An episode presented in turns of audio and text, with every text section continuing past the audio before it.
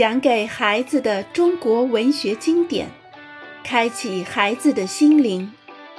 小伙伴们坐过来啦，一起来听中国文学故事啦！我们今天继续来讲屈原。在上节中，我们了解了屈原以及他的《离骚》。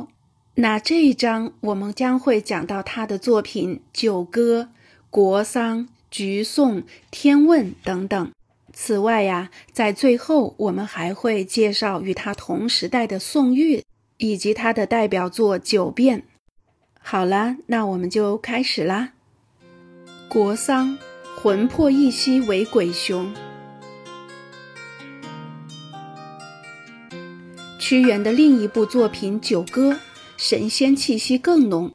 有人说，那是屈原流放江南时。听到民间祭神演奏的歌曲，受到启发而模仿写的。说是九歌，其实有十一篇。第一篇《东皇太一》是楚人献给最尊贵的天神的祭歌。以下的云中君是祭祀云神的，湘君和湘夫人祭祀湘水之神，大司命、少司命祭祀掌管人类寿命及儿童命运之神。东君、河伯、山鬼分别祭祀太阳神、黄河神及山神。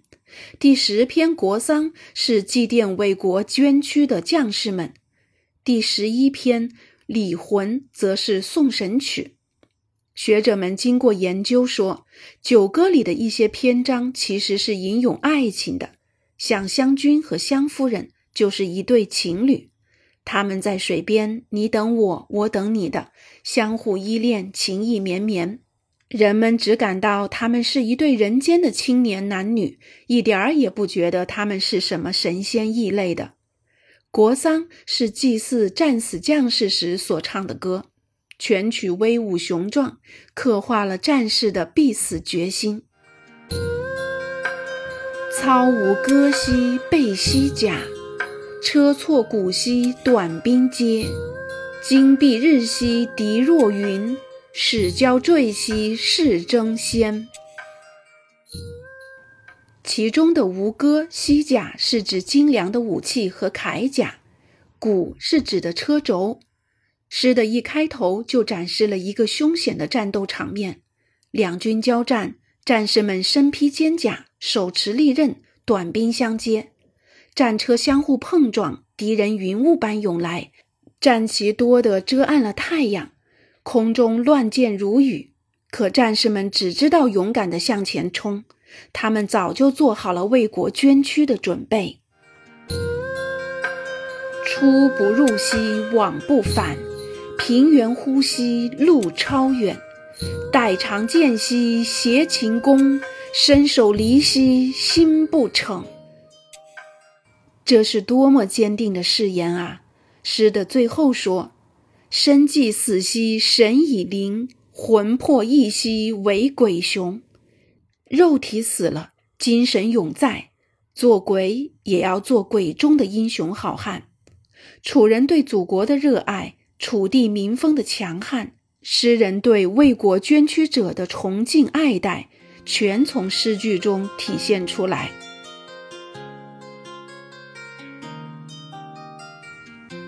橘颂与天问，九歌之外还有九章，那本是九篇较短的诗篇，包括习颂、涉江、哀城、抽丝、怀沙、思美人、惜往日、橘颂、悲回风，大都作于屈原流放之时，思想感情跟《离骚》接近。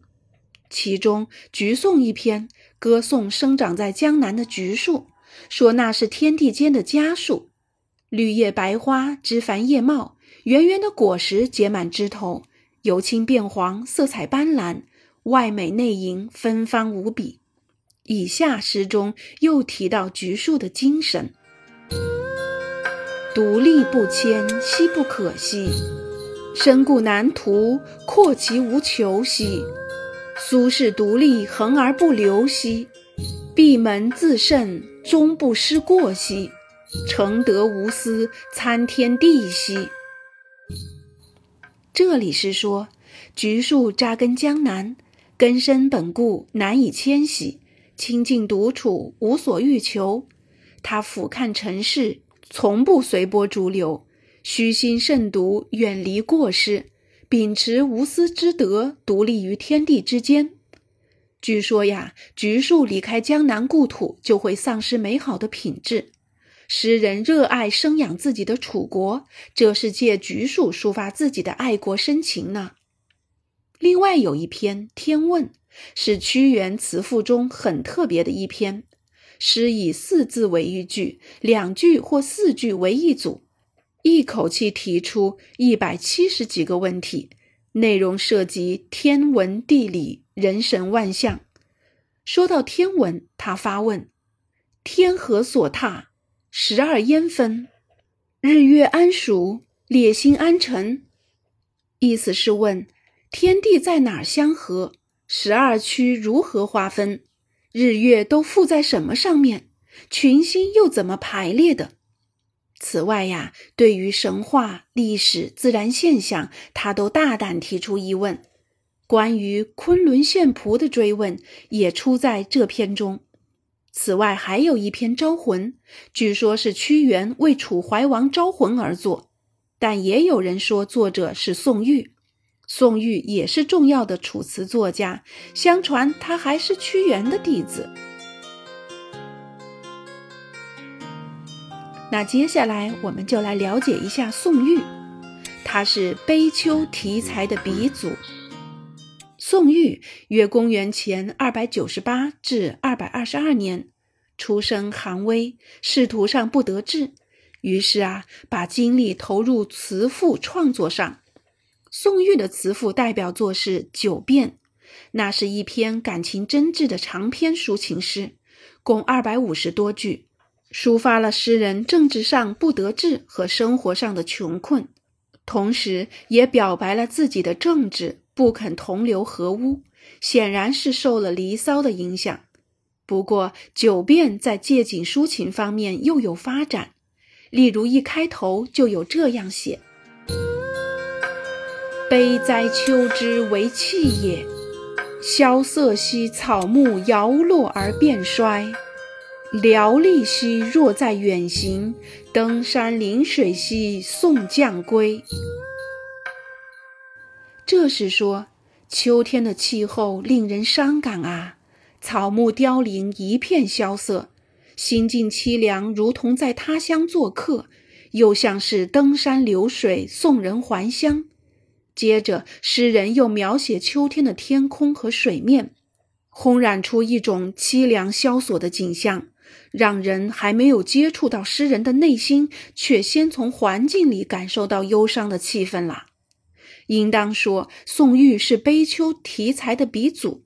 他这么一开头，以后的诗人也都跟着效法，悲秋也成了中国诗歌的传统题材了。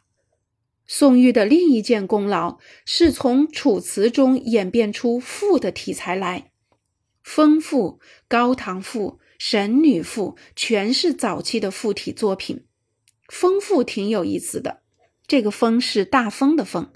作者把大自然的风分为两种，一种是专给君主送清爽的大王之雄风，另是指在穷街陋巷穿来钻去的庶人之雌风。这不明摆着奉承君主吗？其实啊，作者是有意用君王的奢侈生活跟老百姓的穷日子做对照呢。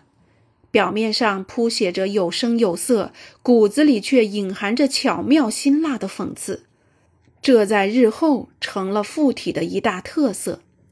赋字本身有铺陈的意思，例如《风赋》中，单是描摹大王之雄风，就用了三四十个句子，可谓淋漓尽致，不留余韵。